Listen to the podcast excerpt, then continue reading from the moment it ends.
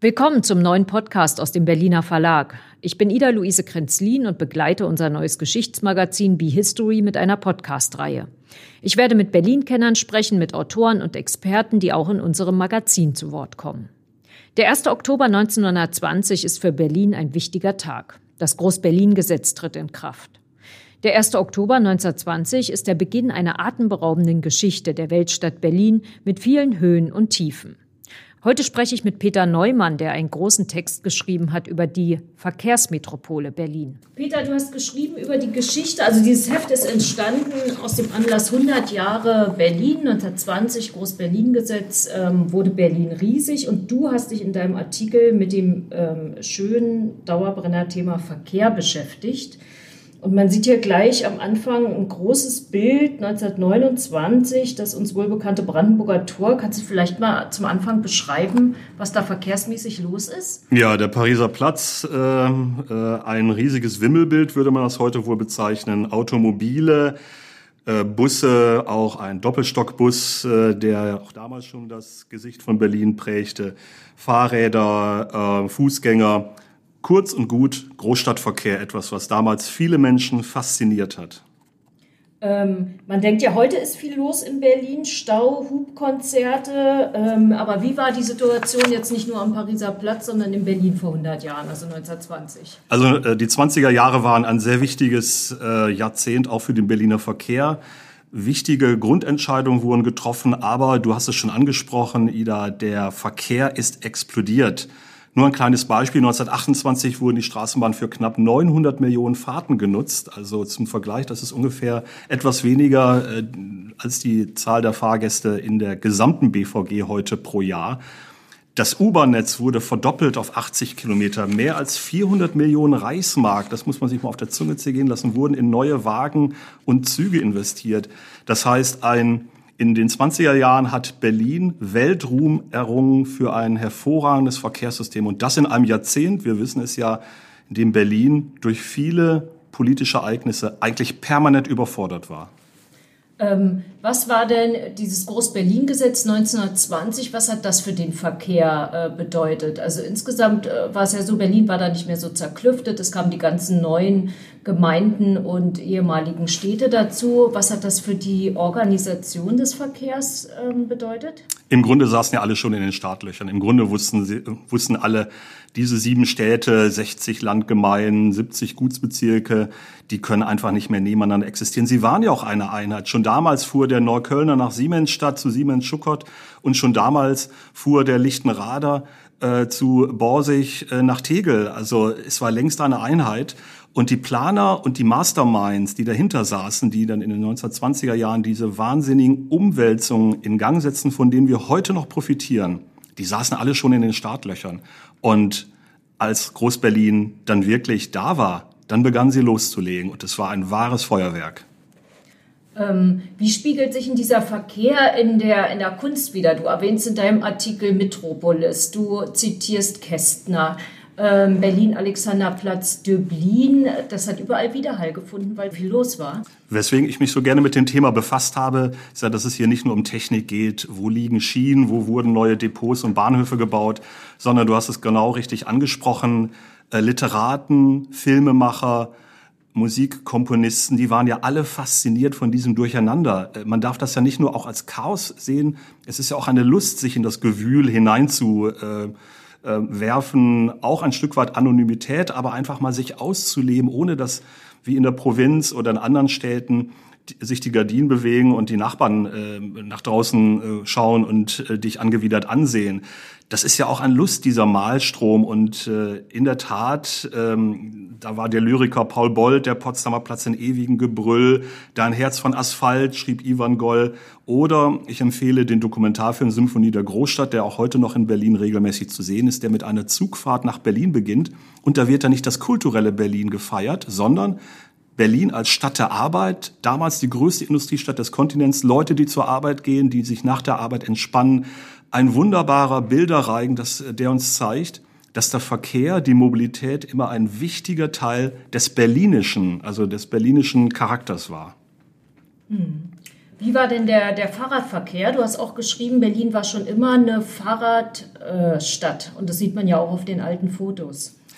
Also ähm, das ist etwas, was heute in Vergessenheit geraten ist, aber wie gesagt, auf diesem schönen Bild vom Pariser Platz sehen wir auch viele Fahrräder. Es ist klar, Berlin war eine der wichtigsten Fahrradstädte, muss man sagen. Äh, das sieht man schon daran, dass Berlin eine der ersten Städte war, die Fahrradstadtpläne auf den Markt brachten, wo Straßen, die für Fahrradfahrer gesperrt waren, wo keine Zweiräder sich bewegen durften, wie unter der Linde oder Friedrichstraße eingezeichnet waren. In Berlin gab es mit einem Schlag zu Beginn des Jahrhunderts so viele Fahrradfahrer, dass die Behörden das machen mussten, was heute wieder viele fordern, nämlich eine Art Führerschein, eine Fahrradkarte einzuführen. Also das zeigt, dass Berlin schon Anfang des 20. Jahrhunderts eine Fahrradstadt war. Und wir sehen es hier auch in anderen Illustrationen, zum Beispiel dieses schöne Bild an der Kreuzung Chausseestraße, Invalidenstraße.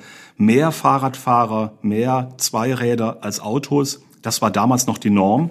Dürfen nicht vergessen, es gab gerade mal 70.000 Kraftfahrzeuge 1928 waren zugelassen. Aber ich glaube, es ist nicht falsch zu sagen, wenn man sagt, es gab eine siebenstellige Zahl von Fahrrädern und die wurden auch benötigt und gebraucht. Ähm, der Verkehr fand ja nicht nur auf der Straße statt, auf der Straße, auf den Schienen, sondern auch in der Luft. Ja, man kann ja den Berliner viel vorwerfen, aber äh, nicht, dass sie nicht neugierig sind und Dinge, die neu sind, begierig sich anschauen. Neue Dinge haben immer schon ein wahnsinnig großes Publikum hier in Berlin gehabt.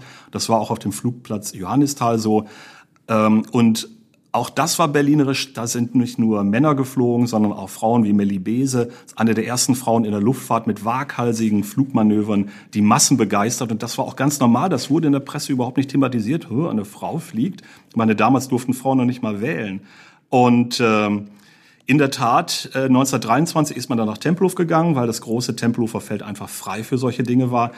Oh, das war damals noch eine kleine Holzbaracke, aber schon 1928 wurde er mit steinernen Bauten, großzügigen Bauten zum größten Flughafen Deutschlands erweitert. Und äh, die Berliner sind am Wochenende hingepilgert, haben sich das angeschaut, auch wenn sie nie, die meisten von ihnen kein Geld für ein Flugticket hatten. Also da, auch da hat Berlin, das muss man wirklich unbescheiden sagen, weltweit Schlachtzahlen gemacht. Du hast unten unter deinem Artikel, also da wo der Text beginnt, so eine schöne Leiste, mobile Berliner Kuriositäten. Kannst du da vielleicht mal eins dir rauspicken, was dich vielleicht selber besonders beeindruckt oder überrascht hat? Also mein Lieblingsfahrzeug in dieser wirklich zweifelsohne sehr schönen Bildleiste dort unten ist der Schienenzeppelin. Äh, der ist äh, von Franz Kruckenberg. Der ist 1931 230 kmh auf der Bahnstrecke Berlin-Hamburg gefahren. Okay, das war auch relativ leicht möglich, weil das ist eine schnurgerade Bahnstrecke, die schon im 19. Jahrhundert nach den neuesten Gesichtspunkten gebaut worden ist. Das ist ein Schienenfahrzeug mit einem Propeller hinten dran. Und dieser Propeller hat natürlich auch unglaublich viel Wind gemacht. Er hat das Fahrzeug nicht nur schnell angetrieben, sondern auch im Umkreis alles aufgewirbelt. Schottersteine, äh, Müll, äh, Papier, was da weggeworfen war. Also es ähm, hätte ein Stück Zukunft sein können, aber schon damals hat die Reichsbahn gesagt, hm, das ist uns doch etwas zu äh, zu windig im wahrsten Sinne des Wortes. Ähm, aber auf derselben Strecke, darf man nicht vergessen, wurden schon in 20er Jahren Schnelltriebwagen eingesetzt, Tempo 160.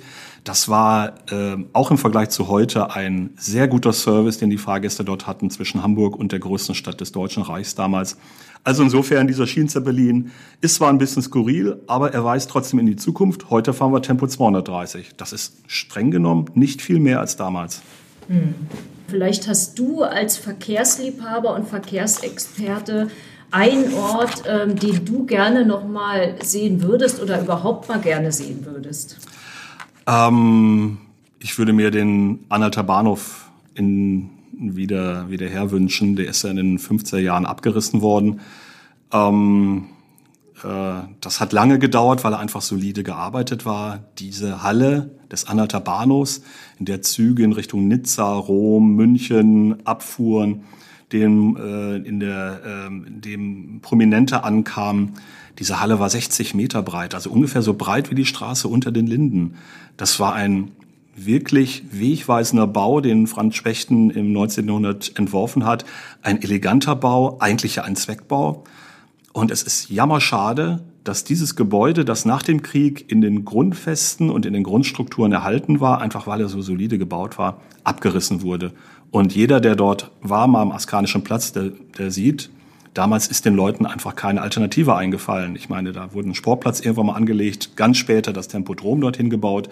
Aber wenn wir diesen Bahnhof noch hätten und sei es als Veranstaltungsort, als Kulturzentrum, als Museum, als Konzertsaal, eigentlich alles zusammen, weil er so groß war, das wäre wunderbar. Ähm, und gibt es eine Person aus der Geschichte, die dir bei den Recherchen für diesen Artikel oder vielleicht für ein anderes Thema ähm, dich so interessiert hat, dass du sagen würdest, mit der würde ich gerne heute mal in die Kneipe gehen und ein Bier trinken? ja, wer, wer könnte das sein?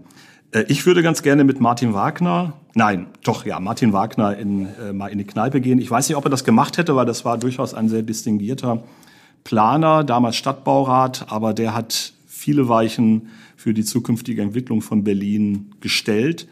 Ein sehr äh, belesener, musikfreudiger Mensch, der halt eben auch nicht nur kalt am Reißbrett halt eben gesessen hat, sondern dafür gelebt hat, aus der Stadt Berlin, die ja auch noch die gründerzeitlichen und die mittelalterlichen Reste dort hatte oder gründerzeitlich auch stark geprägt war, eine moderne Stadt zu machen. In vielen ist er natürlich über den äh, schon über das Ziel hinausgeschossen mit seinen Ideen, die Stadt mit Hochstraßen und Stadtautobahnen zu überziehen.